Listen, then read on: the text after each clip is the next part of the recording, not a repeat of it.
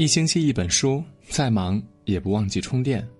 我是安东尼，今天我们要分享的是：看清一个人，吃相比面相更准。马未都曾讲过一个故事：一个父亲跟儿子及其朋友吃饭，吃完之后，父亲跟儿子说：“你这个朋友不可深交。”儿子不解，父亲解释道。你看他夹菜时，习惯把筷子插到菜里翻上来，扒拉两下，夹起自个儿的菜，根本不顾及别人，这种人就很自私。儿子不信，认为每个人吃饭习惯不同，不可苛求。父亲又说，如果他生活窘迫，面对着美味佳肴，吃相不雅，可以理解。可你这位朋友是生意之人，并不困苦。如此吃相实在是太自私、狭隘了。面对一盘菜，他丝毫不顾及别人的感受；如果面对的是利益，他一定会不择手段的占为己有。后来果不其然，这个朋友因利忘义，弃他而去。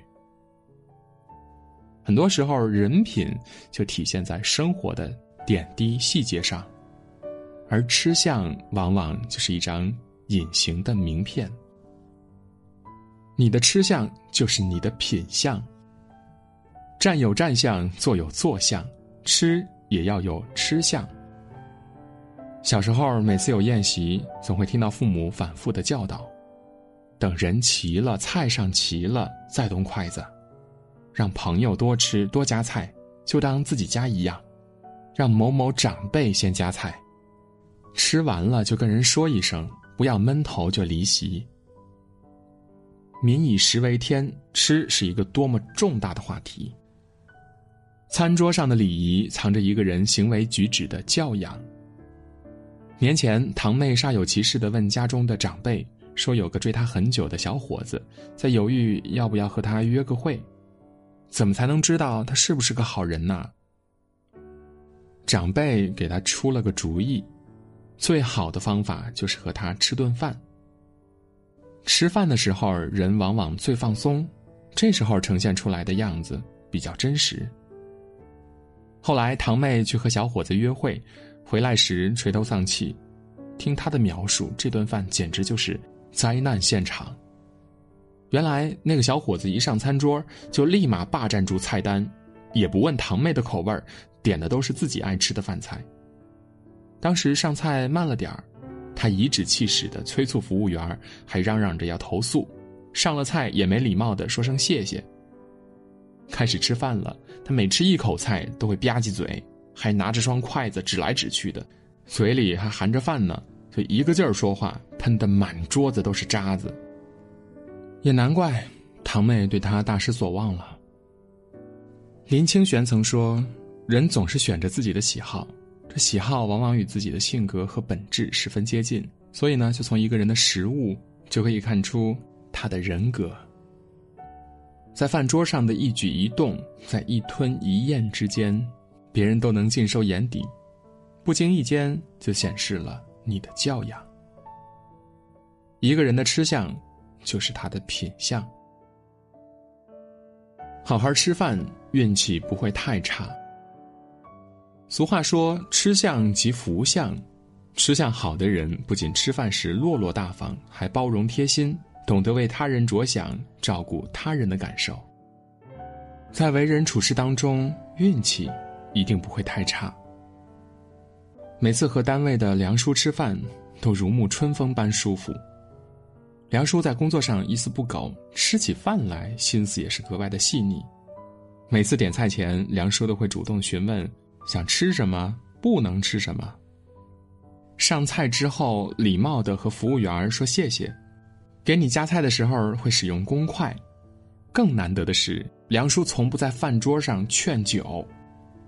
单位里每当接见重要的客户，大家都会不由自主的想到梁叔。也正因为他举止得体，做事稳妥体贴，在单位里边人缘也属最好。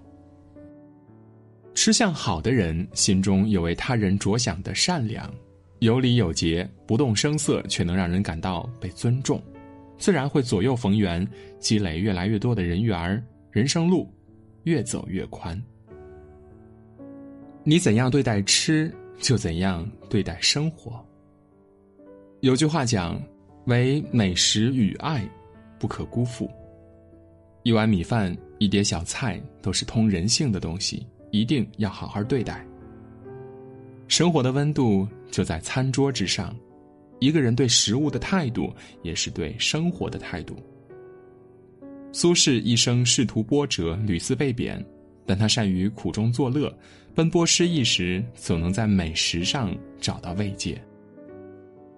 经乌台诗案之后，苏轼被贬到黄州。苏轼很穷，没有钱买美食，就买当时没有人吃但很便宜的猪肉来吃。黄州好猪肉，价贱如泥土，贵者不肯吃，贫者不解煮。